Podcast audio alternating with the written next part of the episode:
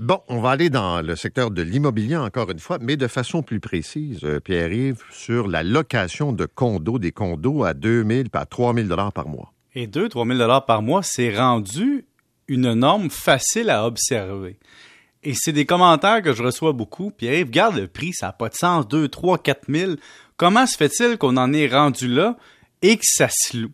Puis, on peut revenir dans, le passé, là, au début des années 2000, quand il y a eu la crise du logement à l'époque.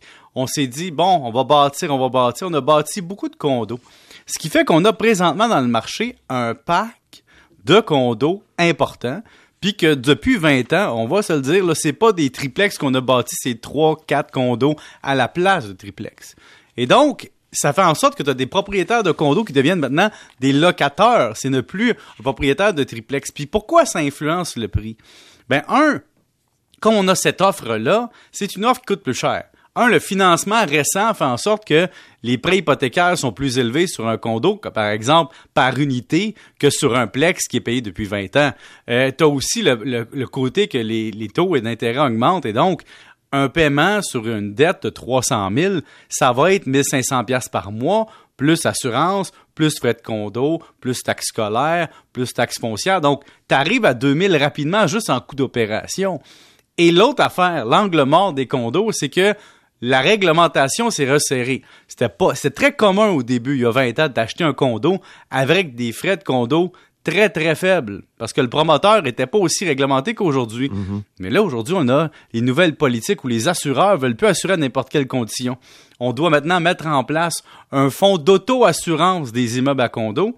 Et en plus, faut pas oublier que tous ces beaux espaces comme un gym, piscine, patio au soleil, mais ça se paye. Ce que tu payes pas quand tu es locataire parce qu'ils n'ont pas ces espaces communs-là. Et donc, tout ça fait en sorte que le propriétaire de condo refile la facture à son locataire éventuel et qu'on n'a pas les mêmes coûts.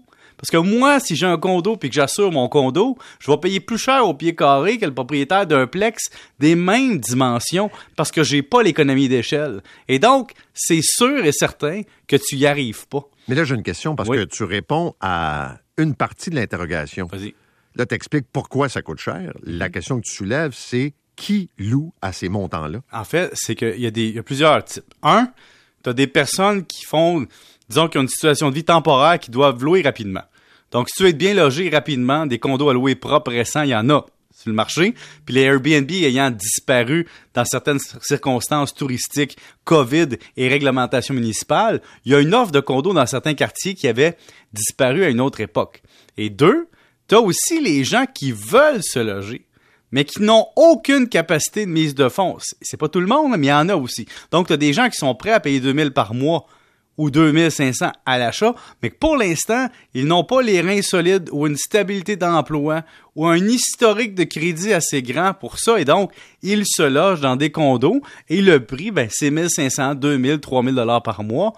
Et, et des gens finissent par le rationaliser parce que il manque d'offres ailleurs équivalentes.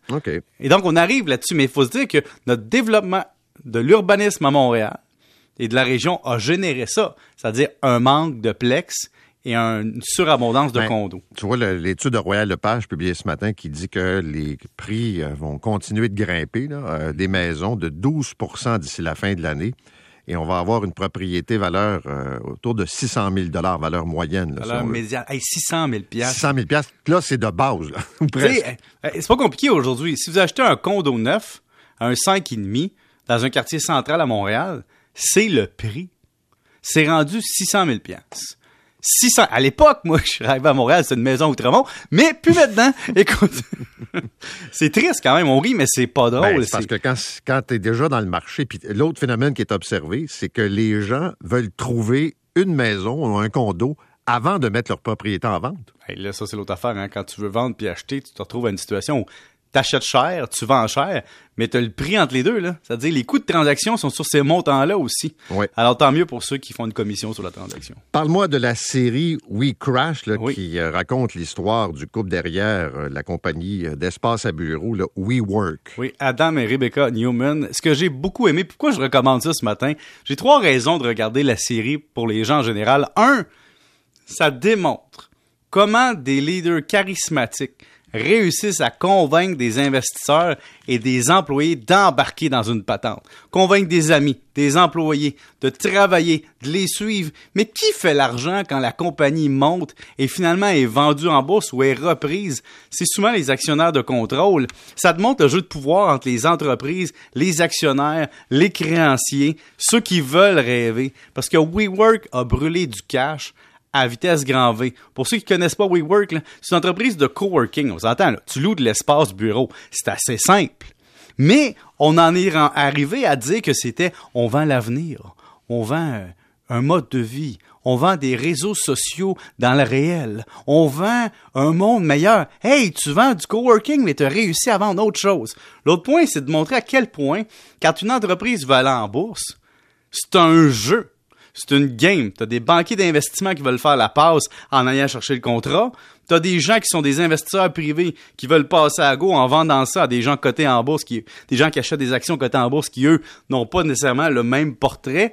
Et comment on va créer une valeur, puis un effet d'entraînement, puis comment on veut que ça vaille cher, mais l'entreprise perd 4 milliards en 2021, je le rappelle.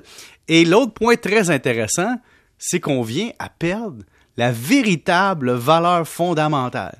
La série, en fait, démontre à quel point il y a des gens qui créent une valeur auto, qui créent un effet d'entraînement, mais que dans le fond, ça demeure, je te loue de l'espace bureau pour un montant. C'est juste ça que je fais, là. Oui, je t'offre du kombucha et de la bière, mais il demeure pas moins que je te loue de l'espace bureau. Mais tu as révolutionné le monde. Alors, je vous, encourage à le regarder, c'est sur Apple TV+. Merci, monsieur. Salut. Salut, bonne journée. 7h24, un matin difficile, puis une route habituellement où ça se garde vite, là, c'est la 30.